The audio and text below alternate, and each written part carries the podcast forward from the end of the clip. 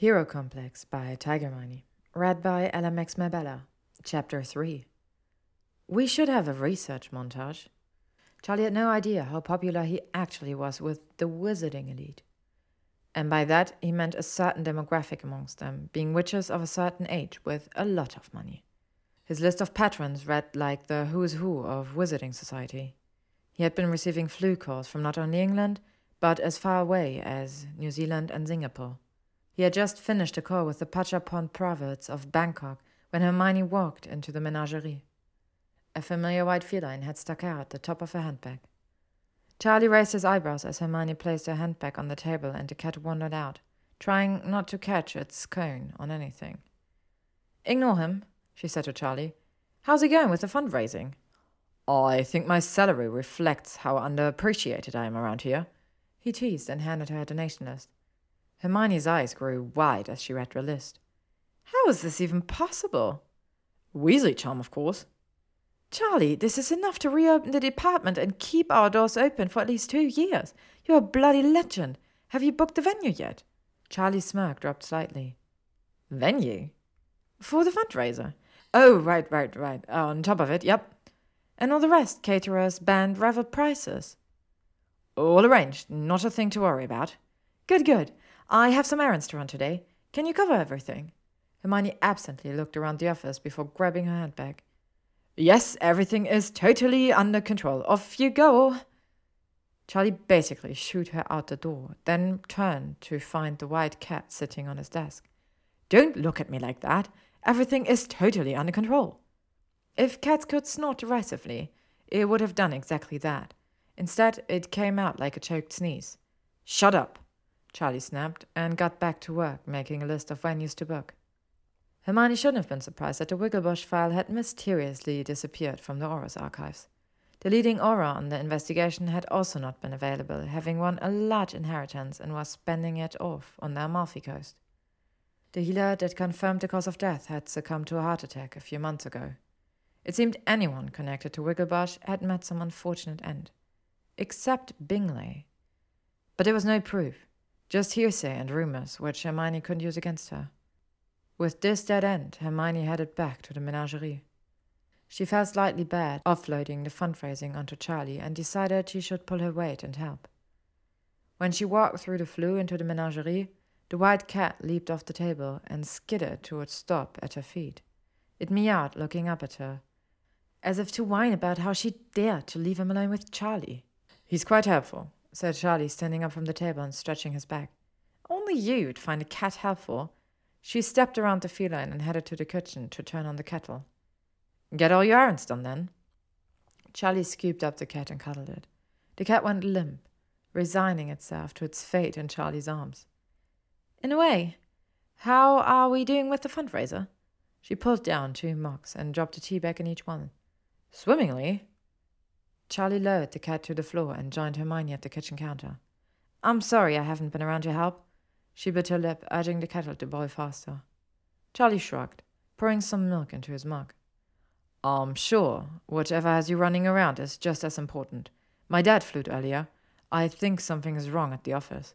He just asked how we were doing, and then I think someone walked into his office because he just ended the call. Usually he'll talk for ages. Hermione heard the kettle pop off, and she poured the water into the mugs. That does sound odd. Inside, she was giddy. The Department of Muggle Affairs seemed to be the obvious next target for Bingley. She wanted to abandon her tea and rush to the ministry, but she felt obligated to stick around and pretend life was normal. Only Malfoy was missing. Harry was scared. Arthur was nervous. Life wasn't normal, and she had to fix it. She forced herself to sit down with Charlie and go through the preparations for the fundraiser. They chose the entertainment for the night, the menu, and swapped ideas on raffle prices. The white cat had settled itself on her lap, its head poking over the edge of the table, looking like a tulip thanks to the cone. I swear that cat actually understands what we're talking about, Charlie pointed out. Hermione shrugged. Now, remember, we can't see the Thai ambassador and his wife close to any of the delegates from Africa. The wife is still on their shit list for the blackface incident last Halloween. She also pissed off the Japanese princess. Maybe put them at a table with the Canadian ambassador Marianne Combs. She will diplomatically educate them about racism. By the time Hermione got home, White Cat in tow, she was exhausted.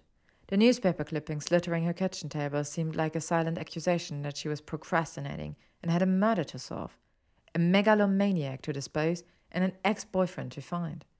Sodding Malfoy, getting himself mixed up in all this and possibly ending up on the wrong end of an Avada.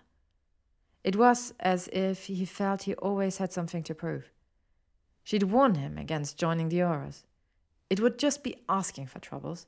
He was safer running the family business. He was good at it. Malfoy had learned to read people, figure out their motives, and use it to his advantage. That wasn't a reason to run off and become a spy. He's such an idiot, she muttered. She was going to find him, and if he wasn't dead, she was going to kill him herself. The next morning was a Saturday, and instead of enjoying a lie in with some fried eggs and toast for breakfast, Hermione gasped awake. Her heart was pounding, and her hair was damp with sweat. She scrambled out of bed, dislodging the cat where it had curled up by her feet, and ran into the kitchen. With the wave of her wand, she began laying out the newspaper clippings in the air to form a sort of murder board that hovered over the table. The cat padded in after her, meowing. What does one need to commit a murder? The cat meowed. Exactly. Motives, means, and opportunity. So how did Bingley kill Wigglebush? Why did she kill him? Where can I find proof? By now the cat had launched itself onto the table via a chair and was pawing at the various pages floating above it. Stop that! We need to think! What would Bingley have gained from murdering her uncle? What has it got to do with her crusade to close the Department of Magical Creatures? Who can I ask without ending up dead? The cat meowed and pawed at an article. What? Will you stop that? I'm trying to figure this out. The cat repeated his pawing and meowing. Hermione took a closer look at the article. It was a brief write up of Bingley being promoted to a diplomatic role for the ministry, and that she was being seconded to the ministry branch in South Africa. She glanced down at the cat.